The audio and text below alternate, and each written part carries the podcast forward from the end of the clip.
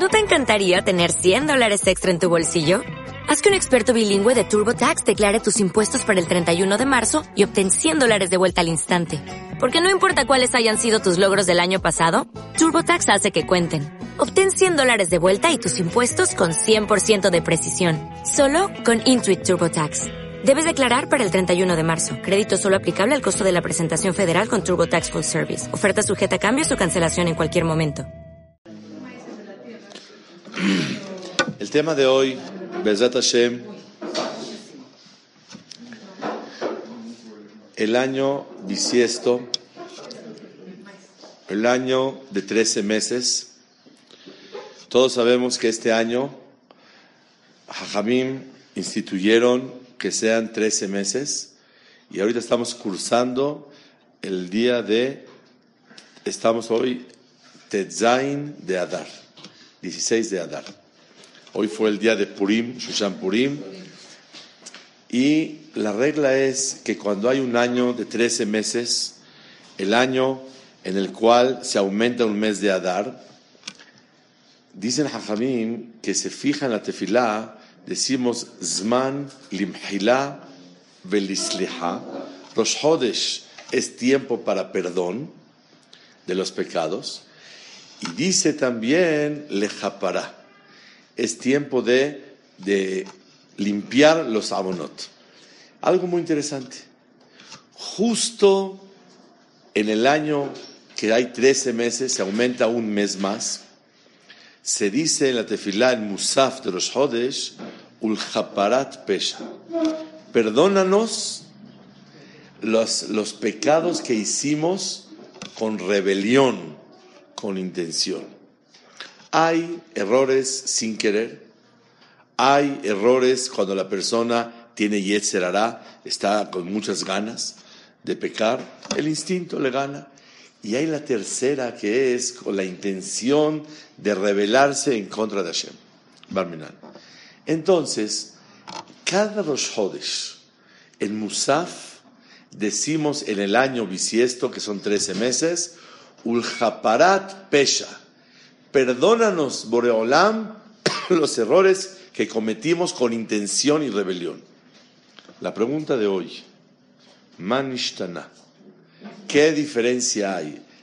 ¿Un año que hay 13 meses o 12 meses? De todas formas, un Yehudí tiene que pedirle perdón a Boreolam por lo que hace. ¿Qué diferencia hay que cuando hay 13 meses pedimos por caparat pesha. Perdónanos por los pecados que tuvimos intención. Tengo que dar una introducción muy larga. Está escrito en la Torah Ayom Atem Yotzeim Behodesh Aviv. Ustedes van a salir de Mitzrayim en el mes de la primavera. Y está escrito también en la Torah, Shamor et Hodesh Aviv. Cuida el mes de la primavera. Borea Olam, dice Rashi, nos dice a nosotros, yo no los saqué a ustedes en diciembre ni en enero, ni tampoco en mayo y junio, que hay mucho calor, o mucho frío y mucha lluvia. Yo los saqué en un tiempo súper agradable lo más confortable posible en la primavera. Ahí está el día muy iluminado, se ve precioso, no hace tanto calor, está fresco, está bonito. Ahí lo saqué de Mitzrayim. Ayom atem yotzeim behodesh aviv. Y por eso, como Boreolam nos sacó en el mes de la primavera, hay mitzvah de conservar que Pesach caiga en el mes de la primavera. El año lunar de Am Israel tiene 354 días. El año solar tiene 365. Hay una diferencia de 11 días. En tres años ya se recorrió el calendario 33 días en nueve años, tres meses. En 18 años, seis meses. Y acá hay Pesach en Denver, en Bale, esquiando, ahí se come matzot. Y ya no cae en la primavera como todo mundo hacemos en Pesach. La pregunta es, y le vas una sheela de alajá. Si una persona está comiendo matzá y empieza a hacer frío y llueve, ¿cumple la mitzvah del ceder o no la cumple? Pero si no está caluroso, no hay clima agradable de, de, de primavera. ¿Por qué va a estar afuera de la casa? No, yo estoy en mi casa, pero si hace frío, a lo mejor no cumple la mitzvah de matzah y tengo que esperarme otra vez a que haya un clima agradable, porque hay Shamor et Hodesh Aviv. Cuida el mes de la primavera. Tienes que hacer, conmemorar Pesach en un tiempo que el clima es agradable. Eso sucede en Buenos Aires. Exactamente. Por eso no hay que vivir en Argentina. ¿Por qué? Porque no van a cumplir la mitzvah, porque está lloviendo y no cumplen el Hodesh Aviv. La respuesta es, es una vacilada, no pensar nada. La respuesta es, la respuesta es, Hashem, escuchen bien. No importa el clima, cómo estás tú. Importa que se fije en el calendario Pesach en un tiempo que el clima es agradable, que es el mes de la primavera. Si está lloviendo afuera en tu casa, no importa. El punto no es cómo está el clima en el momento del ceder. Si hay un huracán y está lloviendo, no pasa nada. Lo importante es fijar la fecha en el mes de Aviv, de, primavera. Y a eso es una mitzvah de la Torah, Shamor et Hodesh Aviv. Cuida el mes de la primavera. Para eso hicieron que el año sea bisiesto, es decir, 13 meses. Le aumentan un mes y al hacer un mes frenamos cada tres años que se disparen y se polaricen el año lunar del año solar. Y estuviera caminando el calendario y se va a modificar la fecha, que en vez de que caiga por marzo abril, pues puede caer en noviembre, diciembre. Y la idea es que se fije la fecha en el tiempo de la primavera. Esa es la primera introducción. Segunda. ¿Para qué? ¿Para qué tenemos nosotros que fijar la fecha de Pesa en el mes de la primavera? Para recordar que a Kadosh Hu, como dice el Pasuk, Amotzi etchem bakosharot, Boreolam nos sacó en un tiempo agradable, en un tiempo formidable, primavera, wow, salimos de Mitzray. Y Boreolam, Kaviahol, como si se pudiera decir, quiere a nosotros recordarnos que nos hizo el favor de sacarnos con el clima. No le queda tanto a la humildad de Hashem. Pero Hashem quiere cantarnos y recalcarnos y que nunca se olvide el gran favor que nos hizo de sacarnos con este clima. La pregunta que quiero formular el día de hoy, Bezrat Hashem, es, cuando uno está en la cárcel tanto tiempo, ¿qué más da cómo sale de la cárcel? Si sale está lloviendo y se empapa y se sube al coche y se va, ¿hay alguna diferencia en su alegría de la liberación? ¿Qué significa que nos sacó en un clima agradable?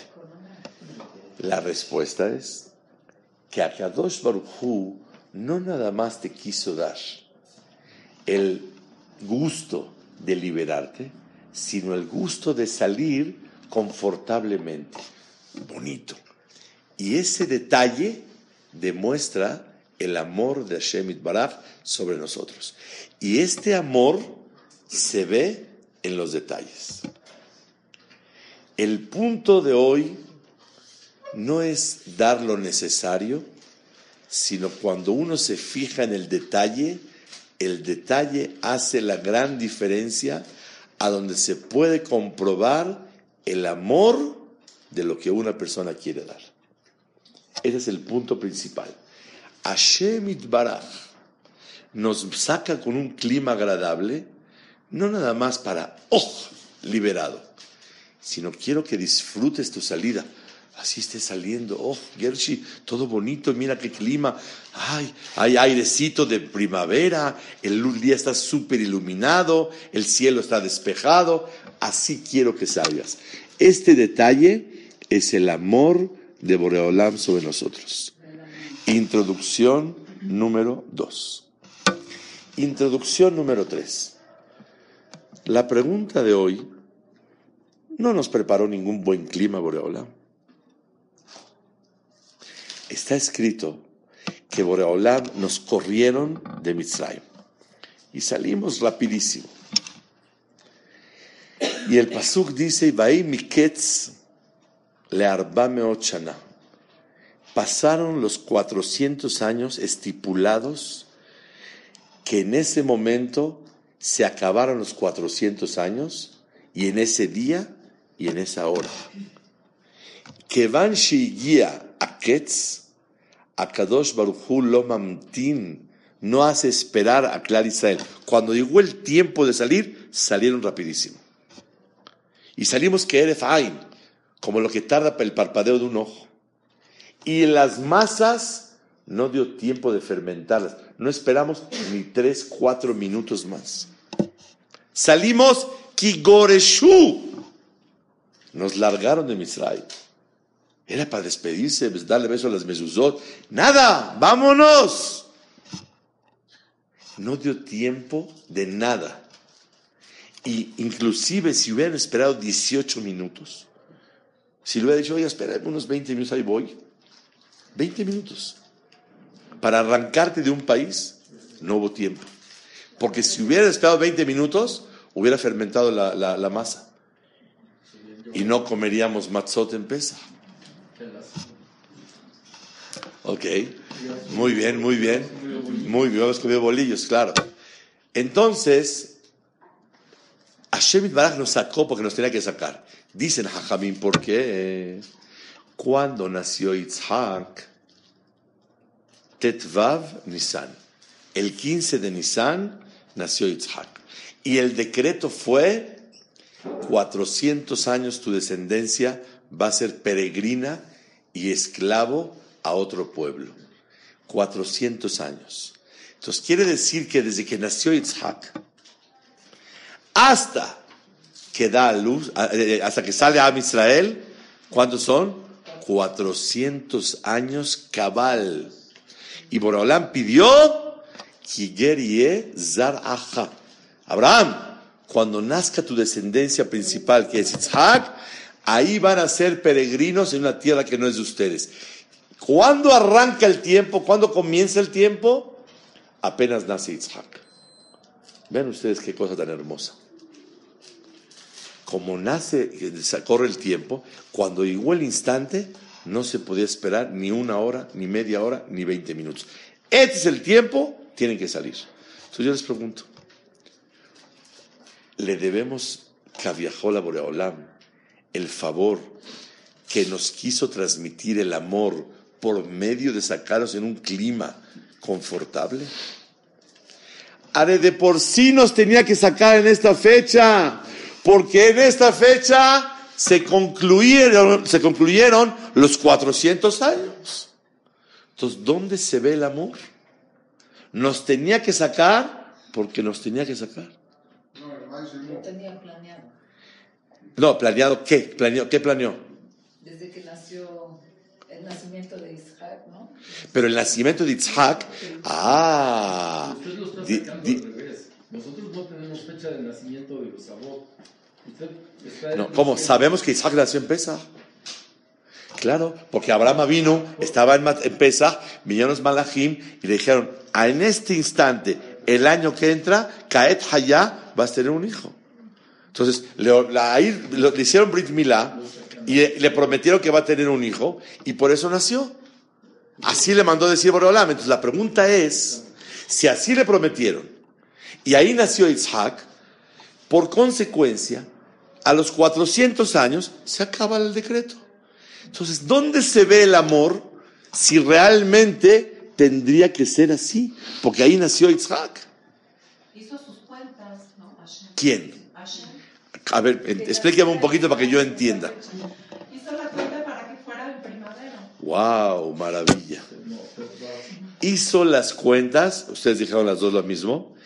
Boreolam organizó y programó que nazca Itzhak en esta fecha para que corran los 400 años. Pero hay una nekudá, hay un punto muy importante. También Abraham hizo mucha tefilá y Sara también. Y después de todo lo que hicieron, a lo mejor se hicieron merecedores de que nazca Isaac. Y a lo mejor Boreolam no pudiera atrasar el nacimiento de Isaac. Pero a lo mejor es buena respuesta, las que ustedes mencionan. No digo nada. Entonces quiere decir que 400 años atrás, Boreolam ya estaba cuidando el clima. 400 años no son cualquier cosa. A ver, usted guarda un pastelito 400 años. ¿Para qué? Para, para dárselo a una persona, un tataranieto, tataranieto, para el pastelito que su tatarabuela le, le guardó. Hashem Baraj, 400 años esperar. Y se puede decir algo más profundo. Tal vez Isaac tenía que nacer en esa fecha de Pesach pero Boreolam, cuando fue el diluvio, en el año 1666 de la creación, Hashem Baraj se interrumpió por casi 12 meses las estaciones del año, verano, primavera, invierno, otoño. Separó el mundo. Cuando Hashem Baraj terminó el diluvio, empezó a echar a andar las estaciones. ¿Por qué Boreolam empezó con otoño, invierno, primavera y verano? Hubiera empezado al revés. Ahora estaba, ya no había nada. Empieza de esta manera o empieza de la otra. Hashem Itbaraj fijó el calendario desde el año 1666 de la creación, de tal manera que empiece el otoño, luego invierno, luego primavera, primavera, porque era otoño cuando acabó el diluvio, en el mes de Heshvan, para programar, para que caiga en Pesach cuando está programado que nazca Isaac y que tenga buen clima, para que corran los 400 años, para que salga en buen clima. ¿Qué les pareció? Es introducción número 3. Entonces quiere decir que hay mitzvah de cuidar la primavera para recordar el amor de Hashem Itbaraj.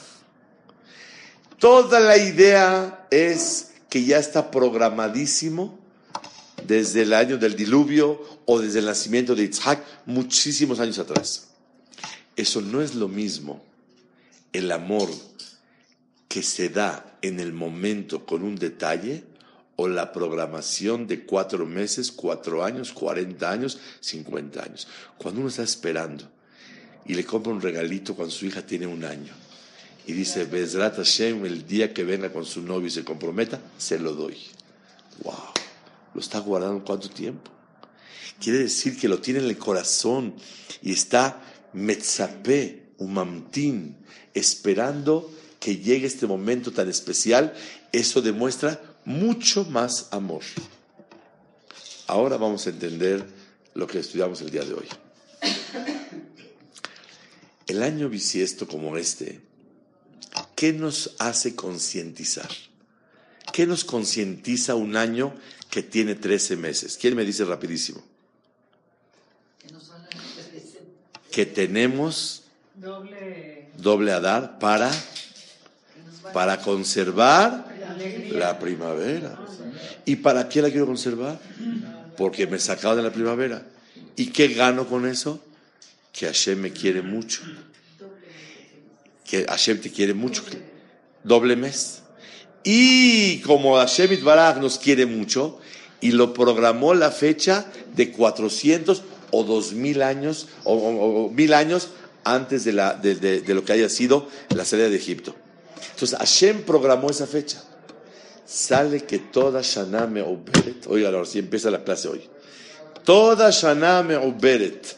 Todo año como este, que es año bisiesto de, de 13 meses, simboliza una cosa muy grande.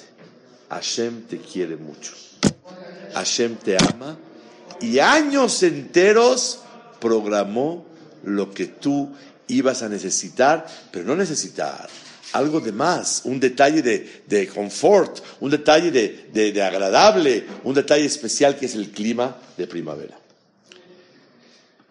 Cuando una persona reconoce que Hashem te quiere tanto, hasta los errores sin querer se consideran peshaim, se consideran pecados con intención. ¿Sabes por qué? Porque cuando alguien no te quiere tanto, ok, te equivocaste, tuviste, etc. Pero cuando alguien te quiere tanto, tanto, tanto, tanto, le duele muchísimo la falta que cometiste. ¿Por qué? Porque te quiero muchísimo. Y la verdad, hasta se considera como que lo hiciste con rebelión. No fue así, pero se considera. Adivina por qué. Porque es tanto lo que te quiere y te da que es una vergüenza que no te hayas cuidado en faltarle a alguien que tanto te quiere. Y esto es un dolor muy grande cuando una persona barmenal le falta a Hashem Itbaraj. Igualmente a su esposa, a su marido, a gente que tanto te quiere en la vida y que le debes tanto y te tienes que cuidar de no faltarle a ellos.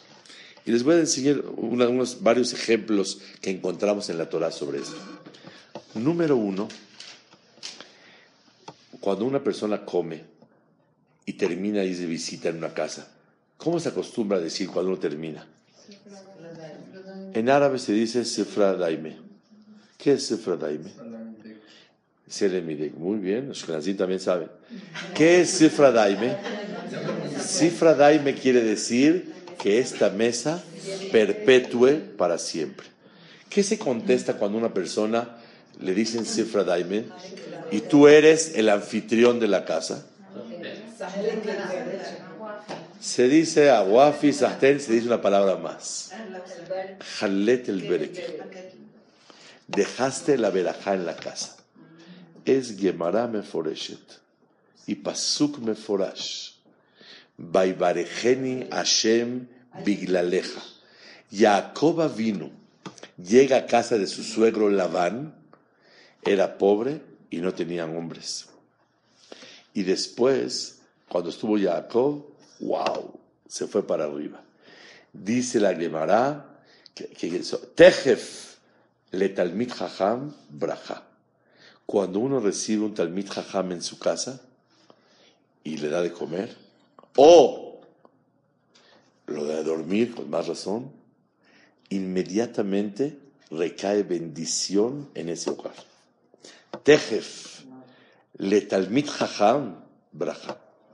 Inmediatamente, cuando llega un talmid jajam, hay verajá en una casa. Jalet el bereke. Dejaste la verajá en la casa. Jacob viene a casa de Labán, dejó la verajá en casa de Labán. Yosef llegó en casa de Potifar y dice el pasuk, Baibarech Hashem et, Potifar, et Bet Potifar, Biglal Yosef, por Yosef. Moshe Rabbenu llega a casa del sacerdote Itro, su suegro, y el pasuk dice que, no el pasuk dice, Jajamim dicen que se bendijo la casa de Itro. ¿Y qué se bendijo? No tenía hombres, tenía siete mujeres. Está dificilísimo. Siete mujeres. Total, tuvo un hombre. Tuvo hombres y ya después tuvo. Y él tuvo Zehut de la Hazor Bichuba. Entonces, Baibarejotó Biklal Moshe. Borolam lo bendijo por Moshe. Porque Tejef le talmit jajam braja. Inmediatamente por él. Pero vean qué interesante. Jacob le trae verajá a Labán. Yosef le trae a Potifar. Moshe le. Y con todo y eso, ninguno se atreve a faltar el respeto a nadie de ellos. Empezamos con Yosef. Yosef, con Jacob. Jacob está en casa de Labán. La verdad, su suegro era un caso. Le robaba, lo engañaba, lo hacía sufrir tremendo. Como lo hacía sufrir tanto, él se quería ir.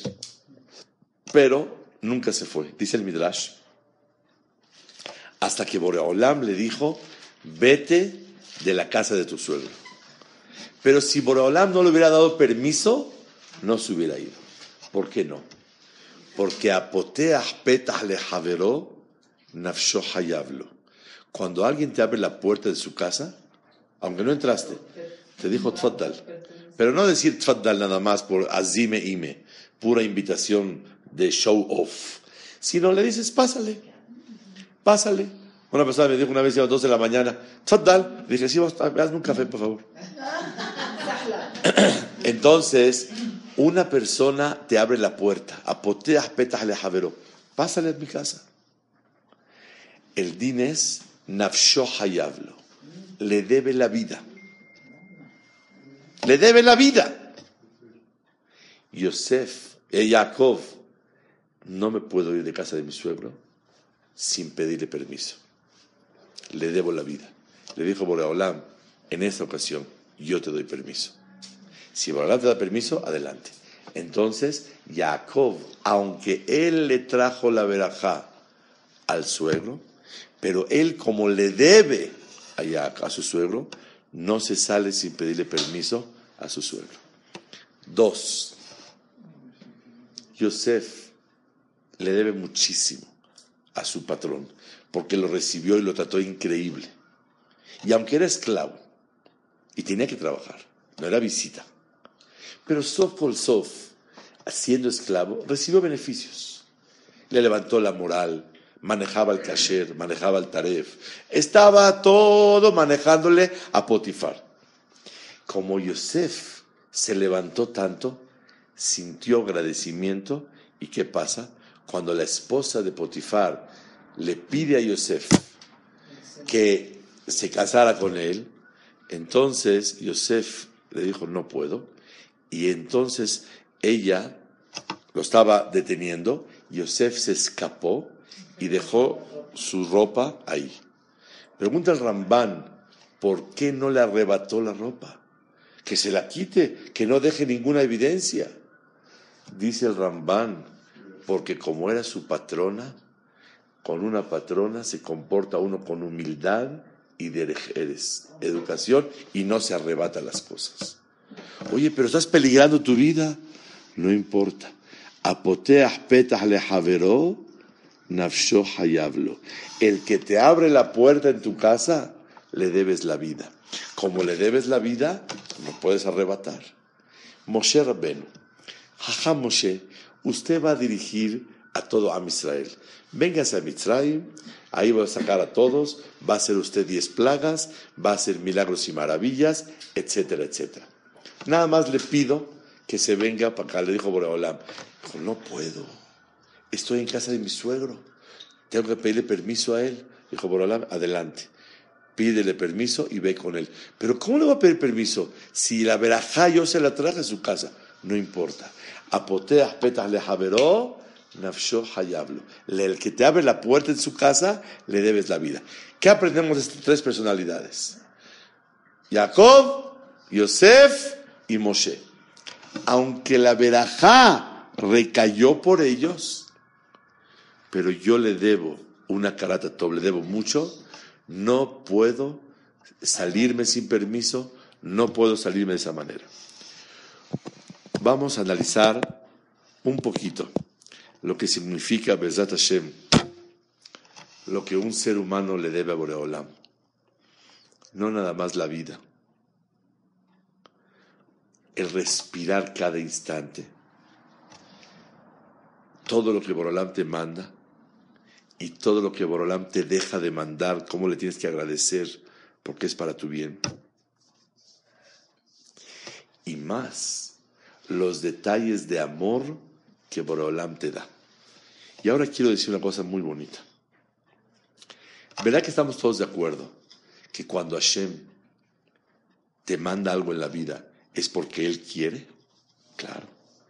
Y porque Él está de acuerdo y por esto lo mandó. Cuando tú estás pasando un momento feliz en tu vida, te nació un hijo, te casaste, te comprometiste, te nació un nieto, comprometiste un hijo, una alegría de algo. La alegría es doble. Una, por lo que estás viviendo.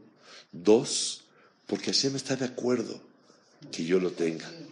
Porque si no estuviera de acuerdo, no lo tuviera. Sale que la, alegría es doble. Sameach, te samach.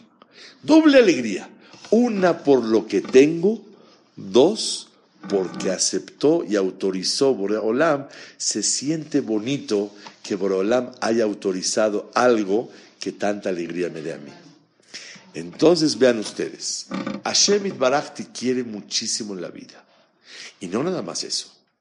Te sacó en un clima maravilloso. Y no nada más eso. Preparó el calendario muchos años atrás para que salgas en un clima muy agradable. Y aparentemente ese favor is not a big deal. No tiene nada especial. Si salgo y está lloviendo, nos tapamos, a lo principal salimos. No, Boreolam quiere el detalle del amor. Cuando Boreolam te demuestra tanto cariño, cuidadito y te equivoques delante de él, porque es falta de Akaratatov. Ya terminó la la de hoy. Es falta de reconocerle y agradecerle el amor que te da. Por lo tanto, la falta de cuidado en lo que Borolam quiere es tan grave que se considera como un pesha. Y saben, cuando uno está delante de un rey que te quiere tanto, te equivocas, siempre es pesha. Cuando decimos en la tefila, selah lanu avinu, cuando es tu padre, todo es selah, te perdona. Ki hatanu, lo ves sin querer. Hazito, lo quiero mucho, es un papá. Meholanu malkenu, ki pashanu. Cuando es un rey, todo se ve como peshaim. Así explica la Budraham. Por lo tanto, el año bisiesto como este es un año de conciencia de 13 meses que todo el año cambió especialmente para que te acuerdes que Hashem te quiere. Por lo tanto, aumentaba Hajamim, ulhaparat pesha. Te pedimos perdón por los errores que te hicimos con intención, porque casi todo se consigue con intención, por falta de precaución y falta de cuidado. ¿Sabes por qué? Porque así es. Si llega una novia y la novia está con vestido de color blanco y el hajam está con el vino y le va a pasar la copa al novio y el hajam no se presta atención y le tira todo el, el vino en el vestido. Es falta de cuidado forzoso.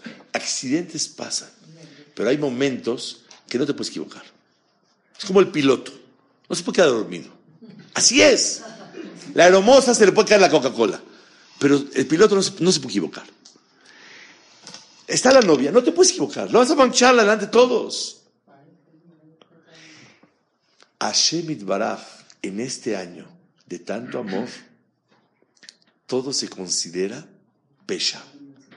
No te cuidaste bien, no fue suficiente cuidado, sabiendo lo que te quiero, sabiendo lo que yo quiero que tú sientas que te quiero y te cuidé un detalle del clima de muchísimos años. Llevamos más de 3.000 años festejando Pesach en el clima de verano, de primavera, para acordarte que Hashem te quiere mucho.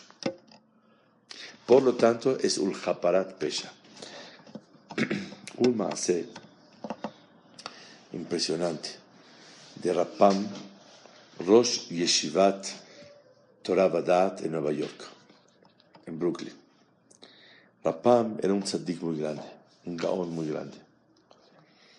Y él, al final de su vida, en el año 2001, justo dos meses antes de las Twin Towers, el Hajam le cayó una mahala, se enfermó y falleció de ella. Fue él al doctor con su hijo y lo estaban revisando fuerte.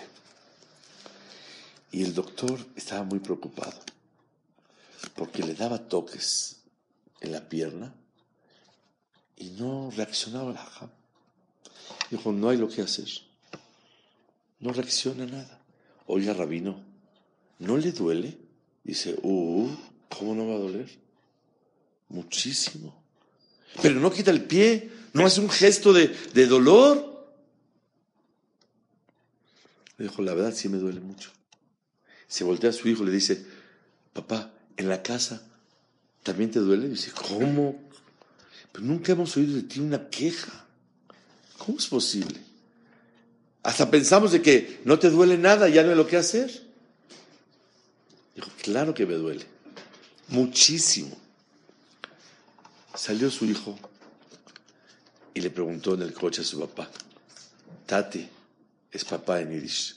Dice, papá, ¿cómo es posible que nunca te hayas quejado y hacer un gesto de dolor, de inconformidad? Si ahorita todo el mundo está, uy, qué frío. Hablas con alguien, uy, qué frío, uy, qué calor. Todo el día quejándose, como si fuera que si diste ya no hay frío. No digas. Me contó una vez a Javier Dades que cuando estaba jovencito fueron a la Tevilá, no sé si conocen la Tevilá de Arizal, en Tzfat. Está helada la Tevilá. Entonces, ahí en el invierno fueron y había un grupo de gente. Entraron, entraba cada uno y salían así. Así todo el del frío. Uno entraba, salía, otro entraba, salía. De repente llegó un viejito, se mete y sale. Y ningún gesto, ninguna reacción. Le dijeron, oiga, no, no, no está fría el agua. ¿cómo está helada? Pero no hizo ningún gesto. Y con eso se me quita el frío. El gesto y la reacción es por quejumbroso. Nos gusta quejarnos de todo. Escuchen bien. Le dijo Rapam a su hijo, claro que le duele el pie, pero no puede quejarse. Sé por qué. Porque Hashem me dio larga vida y siempre tuve salud. Nunca me faltó parnasa. Todos mis hijos y mis hijas, mis nietos y bisnietos caminan Bedere Hashem. Toda mi vida me dediqué a estudiar y a enseñar Torah, que es el privilegio más grande que existe. ¿Cómo me puedo quejar? ¿Cómo me puedo quejar? ¿Cómo puedo quejarme cuando el patrón mandó una situación? Este pensamiento es Ulhaparat Pesha. Hashem tanto te quiere que no te puedes quejar. Y déjenme decirles, si él se queja del dolor, es humano, le duele. Pero hay una cosa, cuando tú estás de visita en casa de alguien y tienes una uña enterrada un callo, no se rían. Y estás abajo de la mesa y de repente el, el dueño extiende los pies, el anfitrión, y te pisa y te duele. ¿Qué dices? ¡Uf! Ya no aguanto, no puede ser. ¿Qué haces? Sí, esté cómodo, no haces nada. ¿Por qué? Porque él es el anfitrión y yo soy el huésped. En esta vida, el anfitrión es Boreolam y yo soy la visita. Y por respeto al anfitrión, no se queja uno. Por cariño al anfitrión, no se queja uno. Este es el Maase de Rapam. Esta fue la clase de hoy. Ulhaparat Pesha.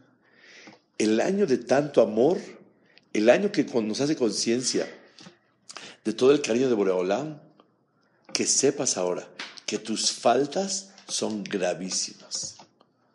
Ahora sí, cuídate con tu esposa, cuídate con tu marido.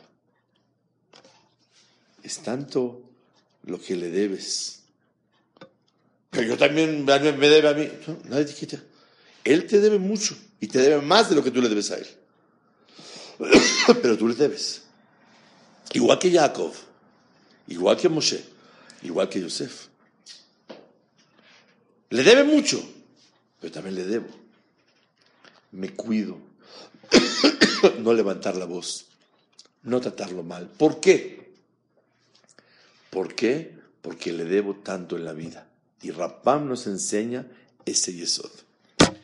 Estuve estudiando el Simán Kufnun Zain, Ora Haim, y el Kafa Haim trae que es bueno antes de comer una seudá decir hatati, aviti, pashati. Antes de comer, hatati, aviti, pashati. Dice, ¿por qué?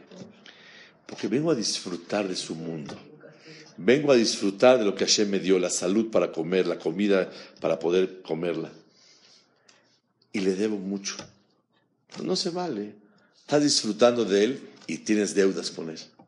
Entonces, por lo menos, pídele perdón para saldar la cuenta, para que todo camine derechito. El Kafa Haim dice, מצווה להתוודות לפני הסעודה, שאין ליהנות מחסדיו ורחמיו בהיותו חייב לו, para que no disfrute cuando le debe. En síntesis, más valoras, perdón, y reconoces el amor, mucho más cuidado tienes que tener, menos quejas, eres el huésped. Y cuando uno va de visita, tiene mucho calor, ¿viste a alguien que venga de visita y tenga calor y se quite la camisa? Eh, perdón, señor, y se quita la camisa, te dice, ¿está en camiseta? No puede ser. Él es visita. Es más, si tiene algún problema, pone cara en la mesa. ¿Cómo tiene que estar en la mesa? Sonriendo todo el tiempo. La persona en la vida tiene que sonreír a pesar de todo. Un shanhater, el patrón.